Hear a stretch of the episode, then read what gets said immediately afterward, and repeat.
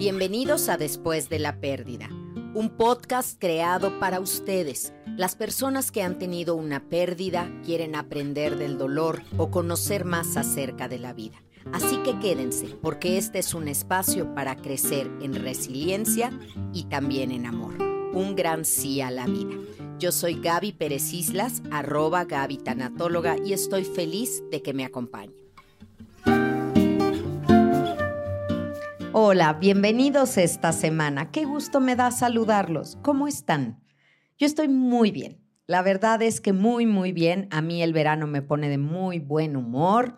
Acabo de regresar de unas vacaciones cortitas que me di. Creo que me voy a dar otras prontamente. Y, la verdad es que muy bien, recargada de pila y lista para, pues para esta misión que no es que la vida me haya encomendado, es que yo la escogí y lo hago con muchísimo gusto. Tratar de traducir un lenguaje difícil que es el dolor en un lenguaje mucho más comprensible que es el amor.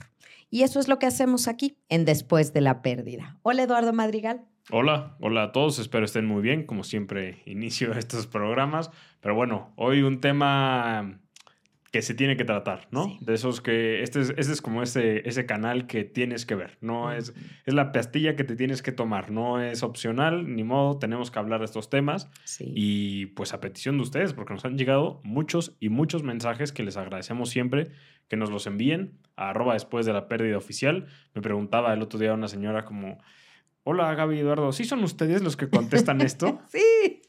Pues obviamente, pero, o sea, obviamente soy, yo, le puse que sí, pero si no fuera yo y estuviera tratando de engañarte, también le contestaría que sí, ¿no? Pero pueden confiar en que sí somos nosotros, ¿no? Sí, nosotros no engañamos, pero yo sí les pido una cosa.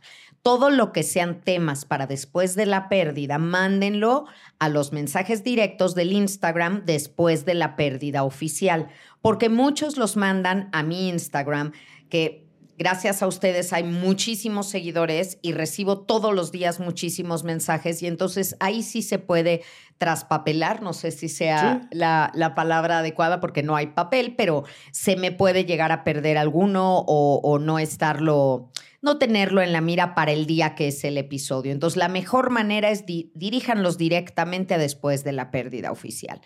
Y hoy vamos a hablar sobre el aborto. Y, yo quiero decir algo antes de que empecemos el tema. Aquí no vamos a polemizar ni vamos a hacer un debate si es bueno, si es malo, si no. Eso no es lo que, lo que vamos a hacer.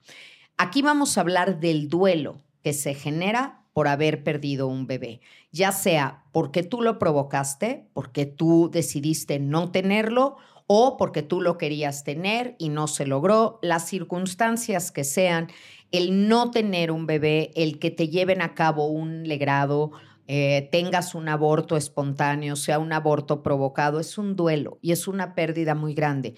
Y te sorprenderías, Eduardo, la cantidad de historias que hay de mujeres que tú ves, ¿cuántos hijos tienen?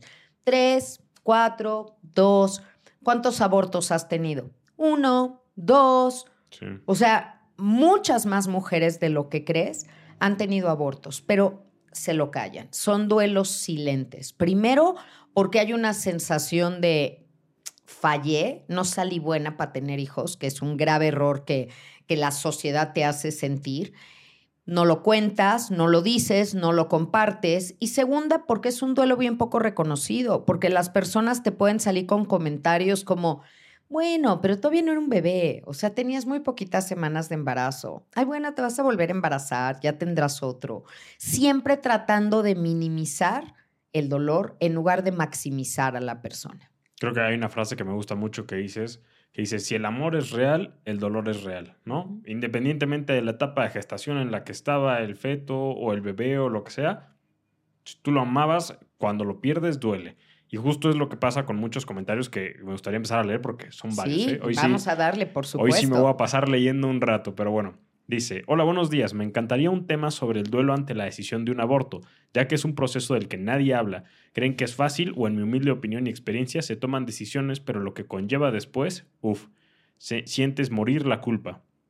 El remordimiento, tantas cosas que vives, me encantaría ir sobre este tema y más sobre mi tanatóloga de podcast que me ha ayudado en tantos procesos y crisis. Sin duda una bendición en mi vida desde el día uno que me regalaron el libro de la niña a la que se le vino el mundo encima, de ahí tamé y no te suelto. Gracias por existir. No me sueltes, no me suelte nadie, aquí estoy para ustedes y sí hay que hablar de esto porque no queremos que pase como, híjole, si ella lo decidió, se tuvo que hacer por, y además no sabemos los motivos. Entonces, como tomó la decisión, no duele. A ver, esto es tan absurdo como creer que alguien que decide divorciarse, pues su divorcio no le va a doler, porque lo decidió. Estás terminando una pareja, está cambiando un proyecto de vida y son decisiones muy difíciles. Yo sí lo voy a decir fuerte y claro, como ya sabes que hablo, que no es fácil si decides no tener ese bebé si decides darlo en adopción, tenerlo y darlo en adopción, o si decides tenerlo y quedártelo. O sea, cualquiera de los caminos que pudiera haber, no es fácil, todos conllevan consecuencias, hay que quitarnos la fantasía de la no consecuencia en la cabeza. Existe un instituto, se llama Instituto IRMA, que brinda apoyo psicológico a las personas que han perdido un bebé antes del nacimiento, por el motivo que sea. Y por supuesto incluyen a las personas que han decidido terminar un embarazo. Vamos a, vamos a empezar a, verlo como los diferentes escenarios, Eduardo. El primer escenario posible es que tienes una pareja o no tienes una pareja y fue un encuentro ocasional y quedaste embarazada. Entonces te enteras que estás embarazada, es algo que no deseabas, es algo que no esperabas, probablemente porque aquí no estamos para juzgar a nadie, porque ya veo la cabecita de algunos, y por qué no se cuidó, y por qué hizo cosas de adultos y no iba a responder como un adulto. A ver, vamos a dejar esto, vamos a mantener después de la pérdida una zona de no juicio. Esta es una zona libre de juicio. El caso es que llega un embarazo no deseado. Y esto te confronta siempre con, ¿y ahora qué voy a hacer con esto? ¿Y ahora qué sigue? Evalúas rápidamente cuáles son tus circunstancias, cuáles son tus recursos, tanto materiales como emocionales, y tomas una decisión. A mí, el, el primer punto que yo quisiera aquí es, habla con alguien.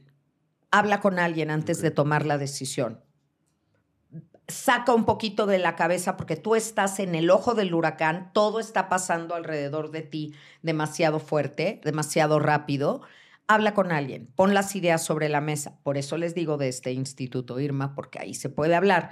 Y a lo mejor no lo puedes hablar en familia, pero siempre tienes una amiga sabia. Tenemos muchas amigas y hay amigas para el reventón y hay amigas para el café, pero creo que todos tenemos una amiga sabia. A lo mejor este podcast puede ser la amiga sabia para alguno que esté pasando por esa situación. Háblalo.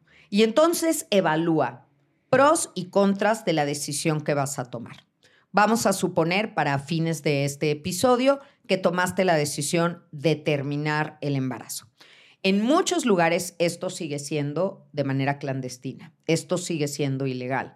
En otras ciudades o grandes ciudades está permitido. Lo primero es protege tu salud, cuida tu salud, porque no saben la cantidad de procedimientos que se hacen con pocas condiciones de higiene, con errores que dejan secuelas para toda una vida. Entonces, busquen si lo van a llevar a cabo, dónde lo van a hacer, con quién lo van a hacer, cómo lo van a hacer, para que cuiden su integridad física. ¿De acuerdo? Para eso también vas a necesitar ayuda, porque no vas a ir a que te practiquen un aborto tú manejando y tú te regresas manejando, o tú en transporte público y te regresas solo. Caray, o sea, tampoco nos encerremos en esto porque la vida ha cambiado. Creo que la vida ha cambiado en cuanto a en cuanto a ser tan cerrados. A mí me llama mucho la atención que para algunos temas nos hemos abierto mucho más. O sea, hay un mes de, del orgullo gay, está perfecto, pero hay otras cosas que seguimos, de esto no se habla. Entonces ya deberíamos de hablar de muchas cosas y tener una misma actitud abierta para todo. Ya que pasó, ya que estás bien de salud, ya que llegas a casa, comienza enseguida este maremoto de sentimientos y de emociones y de pensamientos. ¿Cuál crees que es el sentimiento número uno que aparece enseguida? Pues ya nos lo dijo en el mensaje, la culpa. La culpa. Sí. La culpa. ¿Y cómo se sana la culpa, Eduardo? No lo sé. A ver, es que esto es lo que tenemos que, que, ver, porque cuando alguien llega y te dice, me siento culpable, es que yo soy la culpable, me siento muy mal porque soy culpable, ¿qué crees que le vamos a decir? Ay, no, no digas eso, no sientas eso. Ay, gracias, no se me había ocurrido. No mágicamente le voy a quitar la culpa a alguien por decir, no digas eso o no pienses eso. Tampoco le va a servir que yo, como una experta, le diga, no, tú no eres culpable. Eso a lo mejor le calma un poco el nervio, pero no es tampoco. ¿Qué es lo que te va a dar la paz? Pedir perdón. Si yo me siento culpable de algo, real o ficticiamente, pero yo me siento culpable, el sentimiento es real. Tengo que pedir perdón porque el perdón es la llave para poder trabajar esto. ¿A quién le pido perdón? En mi libro de Elige no tener miedo van a encontrar una carta que le escriben a una bebé que no nació, la mamá, que era una actriz, y pues queda embarazada justo cuando le ofrecen un protagónico, que había estado esperando muchísimo tiempo, y decide no tener al bebé. Que ella más adelante dice que iba a ser una niña y en, en el escrito dice, Macarena te ibas a llamar porque ella siempre había soñado con eso y pensó que después iba a haber oportunidad. Por diferentes circunstancias, nunca volvió a embarazarse, no tuvo una hija y ella trabajó ese duelo. Pero en esa carta tan valiente de Macarena te ibas a llamar, pone todos los sentimientos y le ofrece una disculpa por el sacrificio que tuvo que hacer al no tenerla y no traerla a la vida por el momento de vida que estaba teniendo. Y es bien sad, veo tu carita, porque te conozco. Es bien triste, por supuesto. Pero en ese momento ella tomó esa decisión evaluando y creyó que esa decisión que tomaba en ese momento era la mejor decisión. Nunca has visto a alguien que dice, voy a tomar esta decisión. Es una estupidez, pero voy a tomar esta decisión.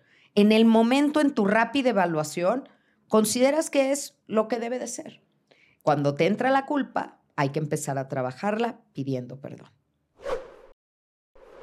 Sí, siento que es una decisión muy difícil. Ya haremos un episodio porque también nos lo han pedido bastante de las decisiones difíciles que tomamos en la vida, ¿no? Esta, y esta es una de ellas. Una de las más difíciles, yo creo, y muchas veces son personas que, o sea, en su día a día les preguntas, ¿qué quieres? ¿Pizza o pollo? Y no saben, o sea, eh, tomar una decisión así sencilla es difícil a veces. Tomar una decisión de qué hacer con un aborto o no uf, es complicadísimo y entonces la culpa, pero empezamos la reparación, ¿no? Que es algo que, lo que nos enfocamos en este podcast.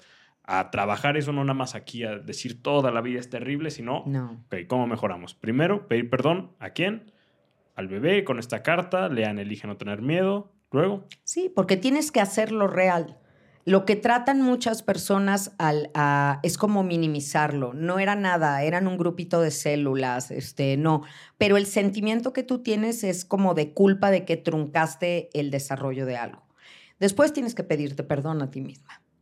Tienes que pedirte perdón. Y aquí, por supuesto, perdón mujeres y perdón hombres, porque aunque esto sí o sí es más difícil para una mujer que un hombre, porque una mujer es su cuerpo y ella lo lleva adentro, pero también la parte de la pareja también es muy completo, o sea, muy complejo. Es como te apoyo, porque qué fácil es, haz lo que tú quieras. Está muy fácil. No, a ver, ¿tú qué opinas? ¿Tú qué piensas? Tú involúcrate. Tú también aquí tuviste que ver. Entonces, ya que pasó, porque es el, el, el ejercicio en el que estamos, entonces pido perdón a mí mismo por lo que acabo de hacer, porque acabo de tomar una decisión que me está haciendo sentir mal, que me cruza cables, que tengo que ofrendar algo, o sea, tengo que ofrendar que si aprendí y crecí, no perdí. O sea, la promesa que tengo que hacerle al universo o a mí misma es que esto no va a ser en vano que esto que pasó no es algo que voy a repetir una y dos y tres veces y otra vez, ¿no? Porque no, o sea, tienes que haber aprendido algo, saber que es muy difícil, que hay muchos sentimientos encontrados, que no hay una salida fácil, que nada de esto es fácil.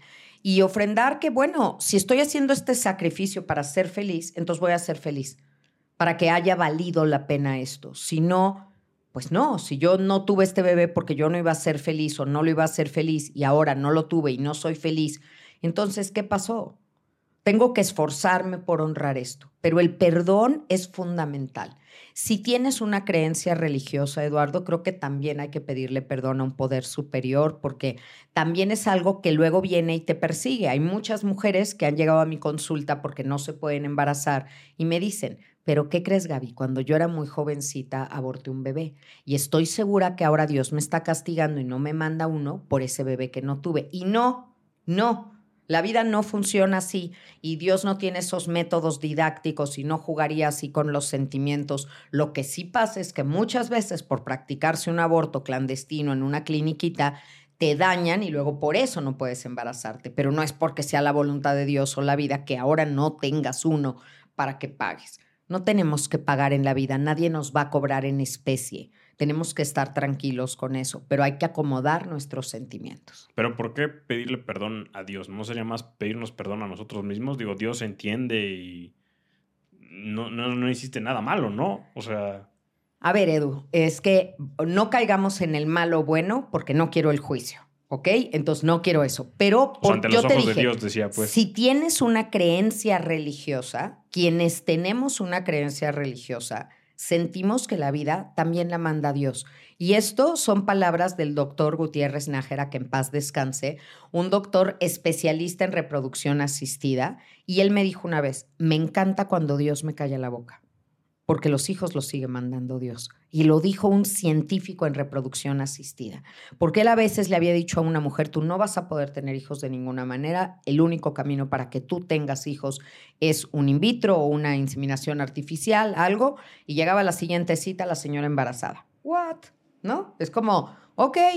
Y eso es, hay un soplo divino para los que tenemos esa fe que también entonces como si yo creo que somos criaturas divinas y creación de Dios y yo siento que hice algo que pudo haber interrumpido el destino de algo, que en el fondo tú sabes que yo creo que el destino es y quién va a nacer nace y quién no, no, porque así tenía que ser. Y quiero recordar aquí dos ejemplos muy claros. Uno de ellos te va a llegar profundamente. Cristiano Ronaldo. La mamá de Cristiano Ronaldo no quería tenerlo. Y lo mejor que le pudo haber pasado en la vida después fue su hijo, que se volvió no solo el, el benefactor y el patriarca de esa familia, sino prácticamente de toda una zona de Portugal o de Madeira donde él nació, ¿no?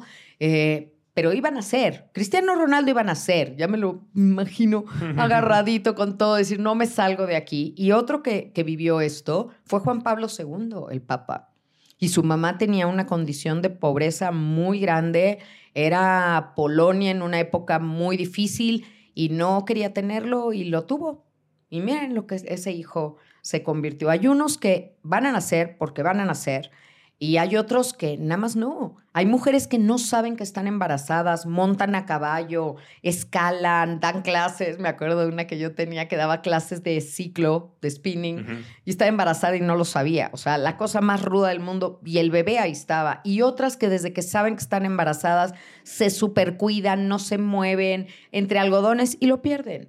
Porque el que va a estar, va a estar, el que no, no. Pero yo sí considero que para calmar tus emociones tienes que tener esta plática con Dios. Si te hizo ruido el pensar pedir perdón, al menos tener esta plática con Él para, aunque Él ya lo sabe, pero explicarle tus motivos, por qué actúas como actúas.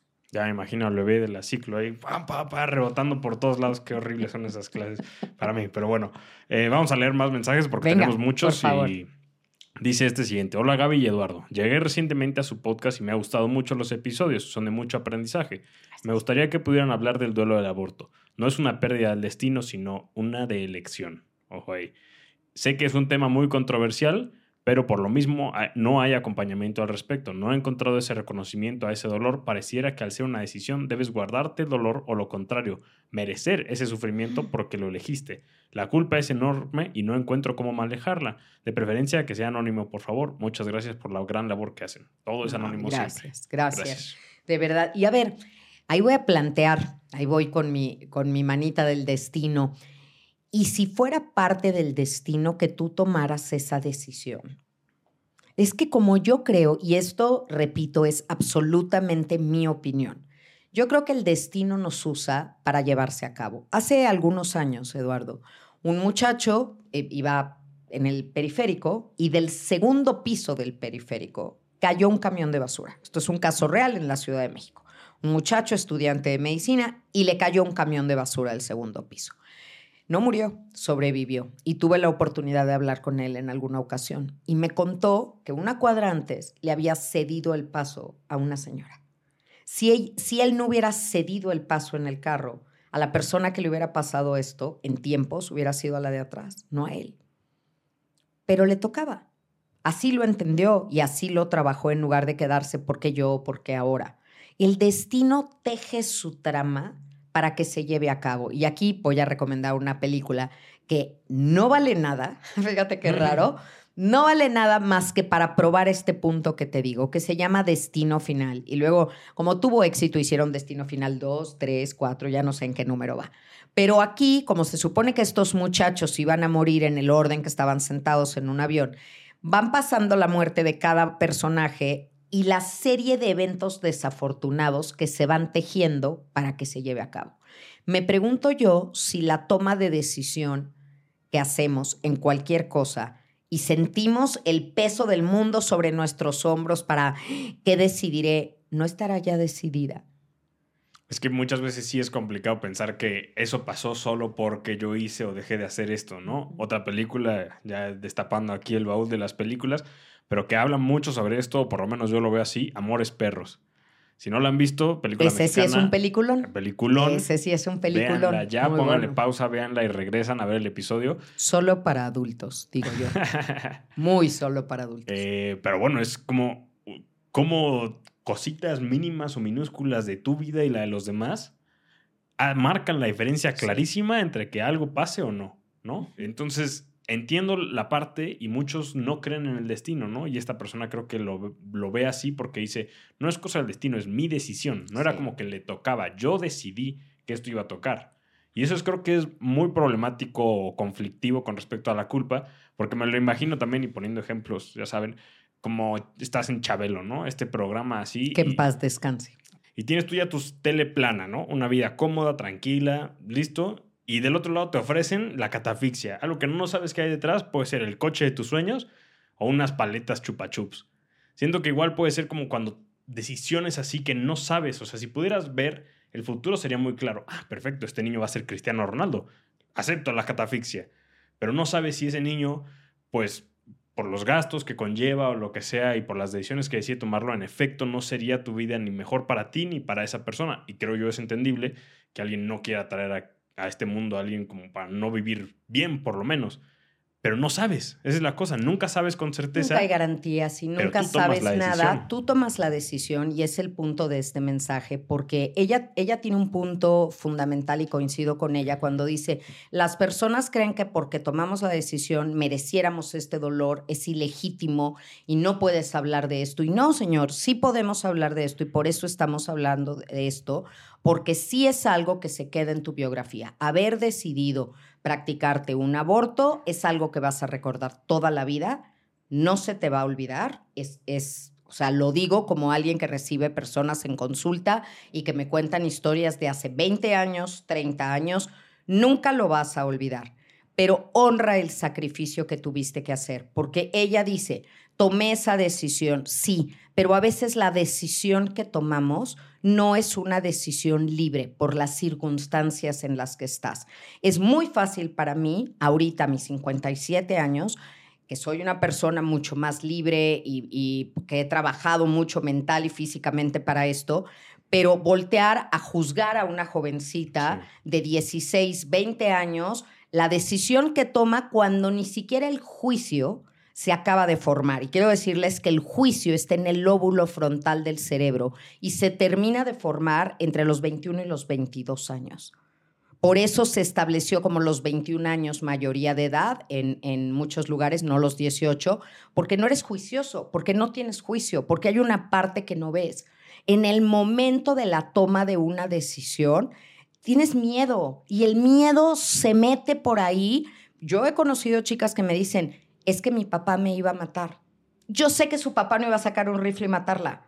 Yo lo sé ahora. Pero ella lo que ella sentía es mi papá me va a matar. El miedo de decepcionar a los tuyos, de fallarles, te lleva a primero fallarte a ti, que fallarles a ellos. Estás muy asustado cuando tomas una decisión así.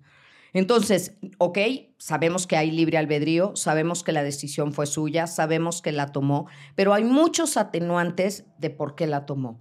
Y sobre todo, Edu, y el punto más importante para comentarle a ella y a cualquier otro caso, sí pasó, pero ya pasó ya pasó. Y no seas tú tu depredador el resto de tu vida, culpándote, recriminándote, asociando cosas que no tienen asociación, como si la vida estuviera todo el tiempo juzgándote y castigándote. La vida no te juzga ni te castiga. Creo que es muy interesante eso que dices porque justo estas personas que pues ya nosotros más grandes y con más sabiduría no deberíamos de juzgar a alguien. Cálmate, sabio. Bueno, ya me siento muy joven tú. Ya me siento bien viejo yo. Pero eh, alguien que está así chiquito tomando esas decisiones, que es la mayoría de las veces en esas edades cuando tienen que tomar esa decisión, pero muchas veces son esas figuras las que más pesan en esta toma de decisiones, ¿no? Está pensando uno en su abuelita, en su mamá, en su papá, en su las cosas que le dirán, los tíos. O sea, aunque no sea directamente, ¿no? Porque tal vez deciden no tener esta conversación con ellos, pero implícitamente la carga, la culpa, o sea, personas que deberían estar ahí para apoyarte son los que más te pueden doler en toma de decisiones así, ¿no? Y se siente una soledad porque no lo quieres compartir, que lo expresa muy bien este otro mensaje que nos llega que dice, hola Gaby, me gusta mucho tu podcast. Llegué a él porque hace un par de años tuve un embarazo no deseado y decidí abortar. He escuchado muchos de tus capítulos, me fui desde el principio, pero no todos. Y no sé si ya has platicado sobre este tema. En general escucho sobre el derecho de las mujeres de decidir sobre su cuerpo. Lo que no he escuchado es todo lo que viene después. La soledad, qué pasas, la culpa, el tabú. Agradezco si tienes algunas palabras sobre este tema.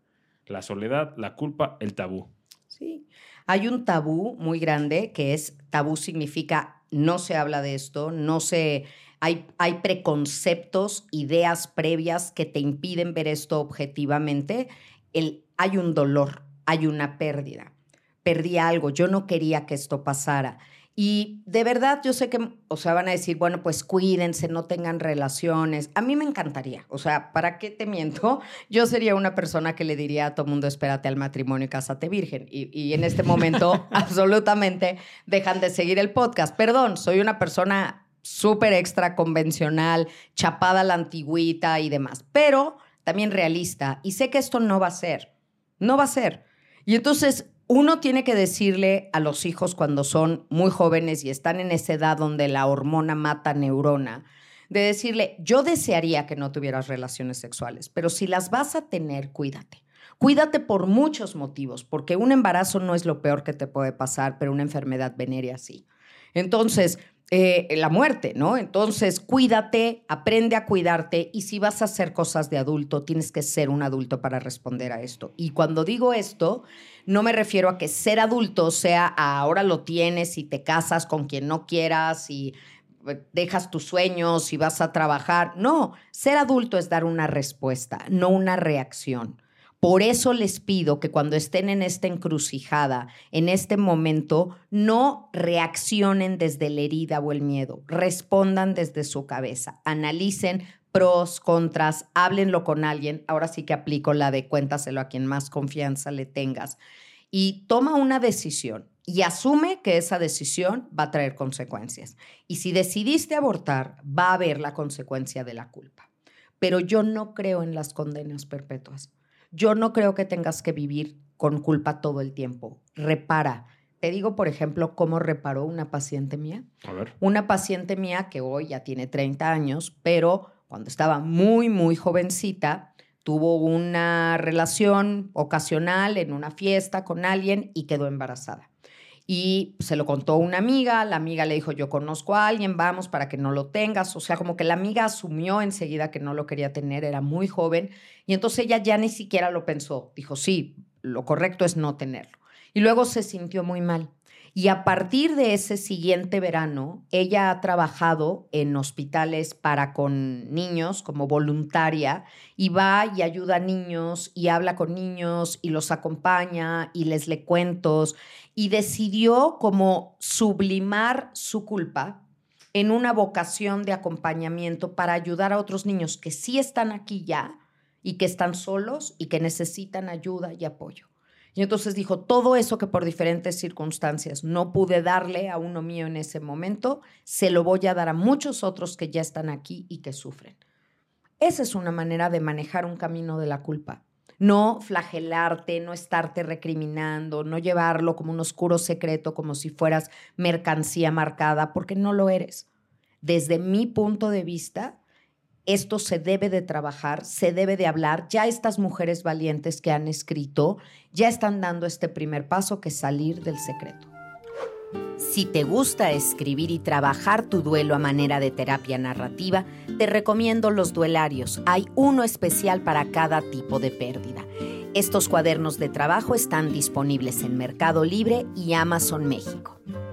Muy interesante eso y sí siento que la soledad es algo curioso en este caso porque si bien la decisión final, por así decirlo, es de la mujer y ella es la que entra al quirófano, la situación que sea, después puede salir y puede que esté acompañada de su esposo, de su mamá, de las tías, pero se siente una soledad por lo que nos comparten en estos mensajes, que dice, por ejemplo, buenas tardes, veo que tratan temas muy interesantes, me gustaría que hablaran de la pérdida y el dolor después de un aborto. Es un tema que casi nadie habla a profundidad y podrían ayudar a muchas mujeres y hombres que, que no pueden hablar de eso abiertamente. Creo que es una soledad, lo dices tú y lo expresas en Convence a Vivir, una soledad acompañada, ¿no? Porque tanto el hombre como la mujer, y aquí es donde quisiera como para tratar estas dos variantes, están viviendo este duelo, pero como por separado. Muchas veces no se habla de eso porque va a ser motivo de o discusiones o peleas o llorar no sé, hay como estadísticas de casos en los que muere un hijo, ¿esto también entra dentro de eso? Sí, yo te puedo decir que el, es muy alto el número de parejas, estoy hablando de noviazgos, que hay un embarazo no deseado, deciden no tenerlo y después terminan el noviazgo al poco tiempo. ¿Por qué no pueden con el ping pong de la culpa? Es que tú, ¿por qué me dejaste hacerlo? Es porque tú no me detuviste, porque no me sugeriste, porque no tuviste el valor, porque me dijiste que yo tomara la decisión. Y estamos pasándonos la culpa a ese ping pong y nos sentimos muy, muy mal. Entonces, de verdad es una decisión en la que si es en pareja y va a ser tomada en pareja, tienen que sopesar todo y entender que van a tener que luchar con actos concretos para repararse y sanarse mutuamente y honrar el sacrificio que están haciendo al no darle en ese momento eh, a, un, a, un, ser la oportunidad de desarrollarse. No, no le voy a poner mayor connotación. Para mí es difícil porque hay una voz dentro de mí ahorita con ganas de decirle a todos los jóvenes, por favor, cuídense y cuídense mucho, o sea, en el sentido de, híjole, es que no sabía, se me pasó el día, hoy no era, ¿y por qué no usas precaución? Yo es algo que he dicho y voy a decirlo ahora que hablábamos de películas. A mí me parece que una escena previa antes de la escena de amor podría ser una escena cortita en la que alguien está usando un preservativo y se lo está poniendo y están ahí, por favor. O sea, ay, le quitas el romanticismo, Gaby. No, no, es un realismo que tenemos que saber, porque yo quiero evitarles este sufrimiento emocional, este dolor después. Claro, también puede haber una circunstancia en la que haya una violación. Y entonces en una violación hay un factor psicológico también muy importante de decir, a lo mejor esto va en contra de todos mis principios y yo quisiera tenerlo, pero no quiero tener el, el, hijo de alguien que abusó de mí, no quiero que mi hijo sea producto de una violación. O hay otro caso también que tuve muy cercano de una mujer sumamente religiosa, pero su bebé venía con un síndrome no solo incompatible con la vida, el bebé iba a morir al momento de nacer, pero además si continuaba el embarazo, el bebé, o sea, la condición que tenía podía acabar con la vida de la mamá. Fue estos casos que todavía hay de pues tienen que escoger el, bebé o tú, pero además cuando nazca el bebé no va a vivir porque es incompatible con la vida. Y entonces ella tuvo que volar a otro estado en Estados Unidos donde era permitido para poder eh, practicarse este aborto y ella se sentía fatal, pero no quedaba de otra, su vida estaba de por medio. ¿Ves cómo te digo que aunque tomes la decisión, en muchas ocasiones no es una decisión absolutamente libre, está condicionada por un montón de cosas. Ahora, los hombres, por supuesto que viven un duelo por esto, por supuesto. A ver, no seamos eh, eh, personas que juzguemos a los hombres de ellos ni les importan, siguen su vida como si nada. No es cierto, también es algo que me cuentan en sesión y que me lo platican y que se sienten muy mal y luego no saben qué hacer con la culpa y no saben qué hacer con la tristeza y no saben cuánto tiempo seguir hablando de esto con la pareja o ya no tocar el tema y no hay salida fácil. Si hablan de eso, porque hablan de eso y si no hablan de eso, porque no lo hablan. Entre cuates a veces se lo cuentan y el cuate es como, hijo, qué duro, bueno, pero ya, ¿no? Pero ya pasó. El, el amigo no está esperando que te quedes impactado durante mucho tiempo por esto y sin embargo sí. Las repercusiones son a largo plazo porque los hombres también tienen, o sea, no son los portadores, no son el cangurito de llevar en su pancita a ese bebé, pero caray, también tienen sueños, también tienen ilusiones, también alguna vez se plantean el quiero ser papá o no.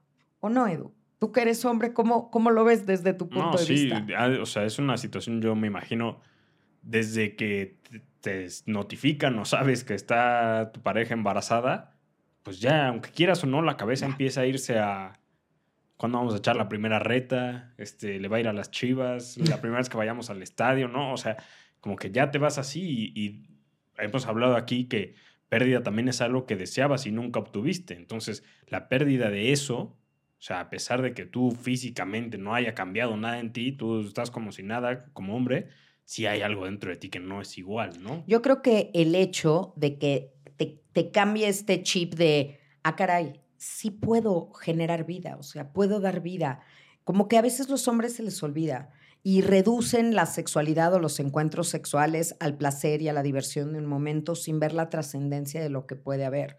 Entonces, cuando, cuando te dicen, estoy embarazada, tú ahorita te fuiste muy romántico a le irá a mi equipo, no, y estaremos, pero yo creo que el primer pensamiento de todos y voy a hacerlo, no nada más quien lo va a tener o no lo va a tener. El primer pensamiento cuando te dicen estás embarazada es de mucha alegría, puede ser, pero también de mucho miedo. ¡Ay, Dios! Sí. ¿No? Y eso no significa un rechazo al bebé. Se me mueren las plantas. ¿Qué, por qué me van a mandar un bebé? o sea, ¿Qué voy a hacer con esto, no? O, o los hombres es cómo lo voy a mantener. ¿Y ahora cuánto me va a salir? ¿Qué voy a ahorrar? O sea, entran muchos miedos y muchas cosas, pero un bebé no deseado, un embarazo no deseado, es algo sumamente complejo. Por eso vuelvo a insistir, creo que es la tercera vez que lo digo, perdónenme lo reiterativa, hay que cuidarnos y hay que cuidarnos mucho, mucho, muchísimo para evitar ese tipo de cosas, porque si no quieres un embarazo y estás definitivamente claro y seguro y cierto en la vida, por ejemplo, que no quieres ser papá, porque hay hombres que así es, opérense. Sí. Opérense. Y es muy válido, ¿eh? Porque no, no, para mí es más valioso alguien que no quiere tener hijos y hace algo para no tener hijos que alguien que dice no quiero tener hijos, pero anda por ahí engendrando. Jugándole rascándole las patas al diablo. ¡Qué expresión! Pero a ver, vamos con, con, más ejemplos y cosas que ayuden y este mensaje creo que es buena, buena excusa para ello. Dice, hola Gaby y Eduardo, mi nombre es Vip, les envío saludos desde Ecuador, siempre es bueno escucharlos. Quisiera que me ayudes con libros que me orienten. Eh, ha sido y sigue siendo para mí el proceso de sanación. Las pérdidas en mi vida han sido estremecedoras, pero aún me duele el perdón de haber abortado a mi hijo. Cuando lo hice pensé que tomaba una buena decisión por estar mejor y cada día hasta hoy la culpa sigue calando. Gracias por leerme. ¿Qué libros, qué más ejercicios, qué más se puede hacer para trabajar esa culpa que hasta en todos los mensajes que leímos hoy? Sí, ven, es el hilo conductor de esto y la culpa, hay dos tipos de culpa. Una culpa real, y una culpa ficticia. La culpa y la responsabilidad son diferentes. Culpa es que yo quiero que pase algo, yo haga algo concreto y pase. Y responsabilidad es que yo no quería que esto pasara, pero yo hice algo y pasó. Entonces soy responsable. Quiero, quiero, porque así elijo pensar, que en estos casos son responsables de esto que pasó. Culpables, yo no me siento quien para levantar un dedo acusador y juzgar y decir tú eres culpable, porque no creo que nadie hubiera querido que pasara este embarazo y, y las circunstancias para detenerlo. Pero son responsables y lo que haces te puede generar esta culpa, real o ficticia, como sea. Vamos a la parte reparadora de la culpa. La culpa estorba a menos de que te lleve a reparar. Si la culpa va a ser un flagelo toda tu vida en la que estás, no estoy feliz y es que por qué lo hice, yo te pregunto y perdónenme la brutalidad de mi respuesta. ¿Eso va a devolverle la vida a este bebé? ¿Esto te lo va a traer de regreso? ¿Esto va a regresar el tiempo y pídele al tiempo que vuelva? Acabo de volver a ver esa película maravillosa de Somewhere in Time, pero muy de mi época. Pero esto va a regresar el tiempo y entonces esto no pasó. No, no. ¿De qué me va a servir estarme atormentando? Mejor lleva la culpa a un nivel donde yo pueda reparar, como te decía. Primero, si aprendiste, no perdiste. Ahora vas a ser el doble de precavido, vas a tomar el doble de precauciones. Es más, yo, yo diría, y no me odien por esto, pero siempre es una posibilidad quedar embarazada en una relación sexual. Siempre es una posibilidad, remota por el día del mes que sea, remota por los métodos que usamos, pero hay una posibilidad. Si tú no quieres ni esa posibilidad, pues asegúrate de no llegar al punto donde esa posibilidad sea una posibilidad. Ya cantinflé. No sé si, si es que no quiero ser demasiado gráfica y explícita, ¿no? Qué, terrible e incómodo, voy a decirlo en latín, coitus interruptus. Pero haz lo que quieras para que no llegue ese momento, o sea, no te arriesgues no te arriesgues. Yo, yo siempre creí de jovencita, y fíjate, es una gran ironía, y aquí estoy contando intimidades, pero yo siempre pensé que yo era la señora Box Bunny. Yo tenía en mi cabecita que el día que yo tuviera relaciones, ese día iba a quedar embarazada. Eso me mantuvo en una línea muy clara de que yo decía, no, porque uno de los grandes sueños de mi vida era ser mamá de la manera correcta, en el momento correcto, con la persona correcta, cuando tuviera yo cosas que dar, en fin. Entonces, eso me mantuvo alejada de muchas conductas que, podían haber sido, Gaby, te privaste de diversión. No, me divertí muchísimo de joven, pero hay muchas cosas de qué divertirte que no impliquen una vida. Entonces, no es con el ánimo de, de, voltear a mirar atrás lo que debí de haber hecho. Ya pasó. Sí pasó, pero ya pasó. Ahora, ¿qué aprendiste? ¿Qué vas a poner en práctica? ¿Qué vas a hacer diferente para de ahora en adelante? ¿Y cómo puedes sublimar esa culpa que tienes para que no sea algo que te estorbe y vengas arrastrando y sea algo que puedas poner al servicio de los demás? ¿Qué caridad, qué acompañamiento, qué trascendencia, qué vas a lograr? Porque una vez me dijo una chica también en consulta, Gaby, yo estaba muy joven cuando quedé embarazada y éramos muy pobres y yo no iba a poder darle una vida a este bebé bien y yo quería estudiar y quería trabajar y dedicó su tesis de, de licenciatura al bebé que no nació, que le permitió con su no presencia estudiar una licenciatura. Le dedicó la tesis de maestría a este bebé diciéndole sé que a lo mejor con nada pago el que no estés aquí, pero he dedicado a estudiar para poder hacer el bien, todo, o sea, justificando. Y eso también es muy valiente. Hablarlo, decirlo, como estos mensajes que nos mandan, que no tenga que ser un duelo silente, en secreto, que no lo cuentes a nadie, porque de lo que no se habla no se sana. Pero a ver, respondiendo así, para ser súper puntual, ¿qué libros recomendarías o ejercicios que se pudieran hacer? yo me gustaría pensar que ha quedado claro, pero si no ha sido así, no importa si lo tuviste hace dos días o hace 15 años, ¿no? Esto es algo que probablemente sigue estando en tu interior porque no se ha trabajado muchas veces, no se trabajaba esto antes menos. Entonces nunca es tarde para trabajar un duelo, eso lo hemos dejado claro aquí. ¿Qué se puede hacer entonces, concreto así, o libros o recomendaciones o qué? Ok. Si fue hace dos días, es una herida. Si fue hace unos años, es una cicatriz. Toda herida es el principio de una cicatriz y la cicatriz siempre será la piel más sensible y siempre tendrá una sensibilidad. Yo nunca les voy a mentir. No es algo, yo no tengo una varita mágica que con esa varita te voy a tocar y ¡pum! No pasó, se te olvidó. Pero aquí viene la, pieza de información, yo creo, más importante. Voltea a ver tu historia y con el conocimiento que tienes, úsalo para el futuro de tu vida, quitándole el juicio y la culpa. Observa todo lo que hiciste y aprende entonces es sabiduría todo lo que has vivido. Te he hecho más sabio, te he hecho más empático. De hecho, estas mujeres quieren que hable de este tema un, dos, tres por mí y por mis compañeras. Queremos que se pueda hablar de esto. Esto también es valiente. No se juzguen con los recursos que hoy tienen lo que hicieron ayer. ¿Qué libros para leer? Desde luego, eligen no tener miedo. Ese es mi libro en el que hablo de, de este tema. Hay muchos libros que hablan del aborto, pero desde la parte moral de la discusión eterna de sí, no, pro vida, no vida, el derecho al cuerpo, todo. Yo creo que no es el punto meterse a esa discusión, sino el trabajo sano de culpa. Lean y vean, también tenemos Tanato Tips con respecto de la culpa. Creo que es algo muy importante y seguiremos hablando de ella porque la culpa es como tu outline, tus puntos a resaltar de lo que necesitas aprender.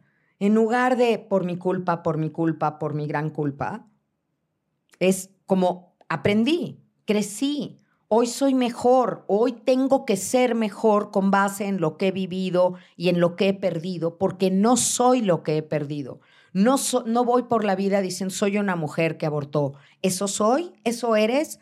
Eres mucho más que unas circunstancias y un momento de vida de una decisión sumamente difícil. Eres un ser humano que ama. ¿En dónde estás poniendo ese amor? Y creo que los ejercicios, como siempre, Eduardo, es la terapia narrativa. Entonces, eh, ¿se puede hacer un duelario de un bebé que no nació? Sí podemos hacer el duelario de hijos y te va a ayudar porque es una terapia narrativa guiada y ahí lo pongo en el duelario, todo para lo que no tengas respuesta, la respuesta es amor. Entonces lo, lo trabajas así. Creo que también una visualización hacia adelante de cómo me veo el resto de mi vida, culpándome por lo que fue o trabajando en lo que será. Pues estamos ya cerrando este episodio que ha sido complejo. Para mí nunca es incómodo hablar del dolor, al contrario, espero hayan sentido el enorme respeto que quisimos poner en cada una de nuestras palabras, hasta en las bromas que de repente decimos que son para bajar un poquito la tensión, pero lo hacemos desde un lugar de mucho amor para ustedes, de muchísimo respeto y, y ojalá que así sea recibido. ¿Cómo quieres cerrar tú este episodio? Pues sí, agradeciendo a, las mujeres que compartieron esto, me gustaría también leer, mándenlos ahí arroba después de la pérdida oficial, la perspectiva desde los hombres también, porque todos estos casos que leímos eran las mujeres. Quiero saber también cómo se siente un hombre que está pasando o pasó por esto. Tratamos aquí un poco el tema, pero obviamente de voz propia siempre es mucho más enriquecedor para poder compartir.